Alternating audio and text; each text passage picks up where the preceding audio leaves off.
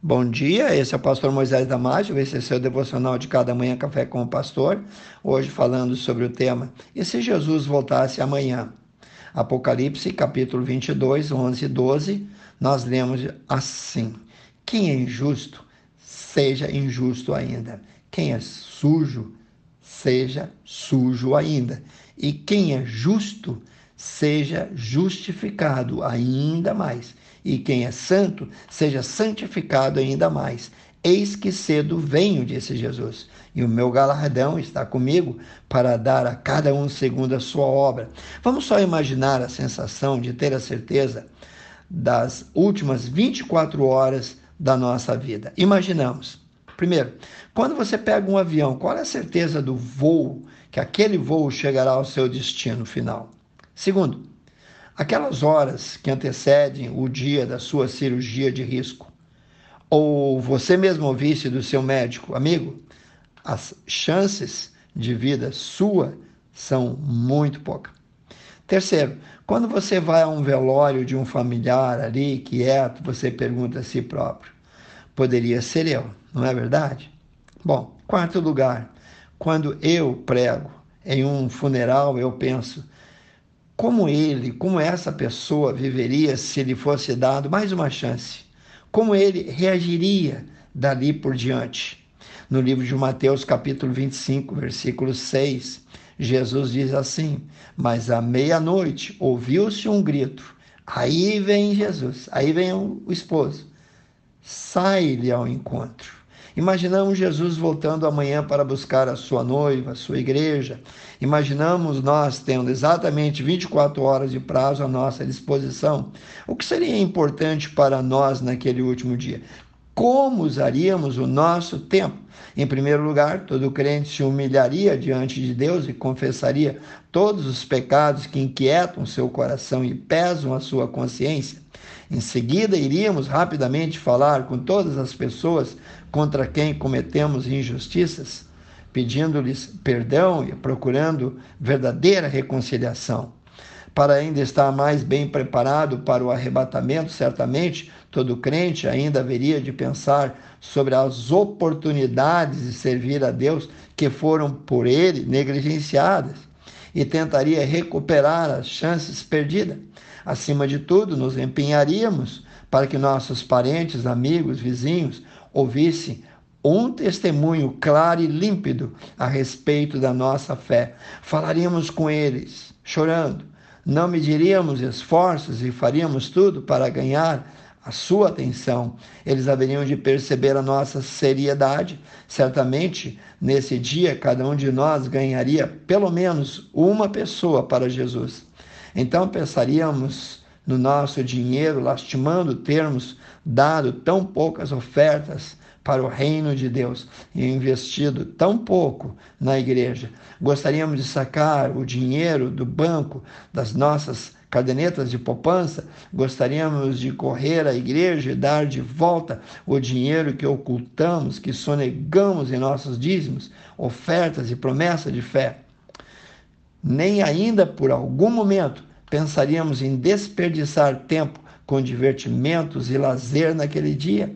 Iríamos lembrar sim do dinheiro que gastamos para alimentar a nossa avareza, a nossa mesquinhez, mas seria tarde demais e tudo agora ficaria a serviço do anticristo. Casa, carro, dinheiro, empresa, casa de praia e até os filhos não crentes ficariam aqui. A seguir, iríamos para a última reunião de estudo bíblico e oração na igreja. O prédio seria pequeno demais para tanta gente.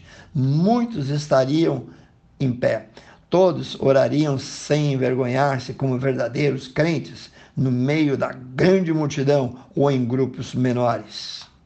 Quando chegasse a hora dos testemunhos, as pessoas iriam falar e falar e nenhuma delas ia querer parar de falar, de testemunhar. Cada um contaria suas experiências com Deus, relataria o que o Senhor fez por intermédio delas naquele último dia. Certamente todos os testemunhos terminariam da mesma maneira.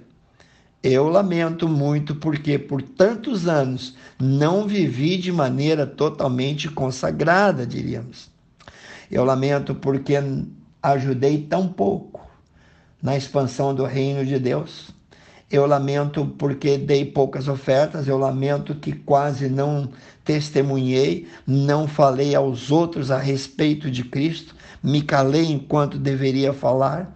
Eu lamento que raramente participei das reuniões de oração na igreja. Eu lamento porque não orei mais. Eu lamento porque pretensamente menti muitas vezes, dizendo que tinha coisas mais importantes a fazer.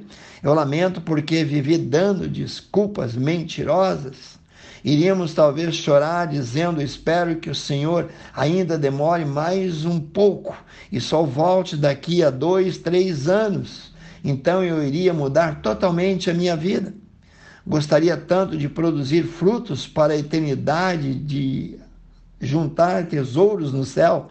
Ninguém olharia para o relógio naquele último momento, naquele último culto. Ninguém pensaria no almoço durante aquele momento. Seria o culto do arrependimento. Alguns pensariam logo no fato que depois da volta de Cristo, com o arrebatamento da igreja, a terra seria dominada pelo pecado. O anticristo, com seu exército de anjos, demônios caídos, dominaria o mundo. Ele iria marcar cada incrédulo como gado é marcado no campo.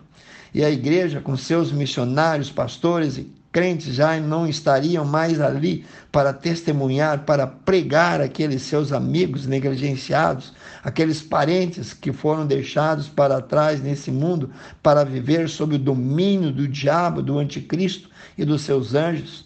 Na parábola do rico e do Lázaro, vemos uma alma missionária no inferno, mais tarde demais para ela. O desespero invadiu o coração daquele rico opulento que negligenciou todas as suas oportunidades. Quando então ele começou a implorar: Por favor, mande que alguém vá à casa de meus irmãos para que eles não venham para esse lugar de sofrimento, de fogo eterno e tormentos. Irmãos, é uma atitude absolutamente realista crer que Jesus poderá voltar amanhã. Todos os sinais do nosso tempo mostram que vivemos nos últimos dias, mas talvez ainda nos restem exatamente dois, três anos, seis meses, não sabemos. É o tempo para trabalhar para o Senhor. Assim, nosso desejo de fato estaria realizado e ainda teríamos tempo para recuperar parte daquilo que negligenciamos. Comece hoje, faça o seu melhor, que Deus te abençoe. Te vejo no próximo Café com o Pastor.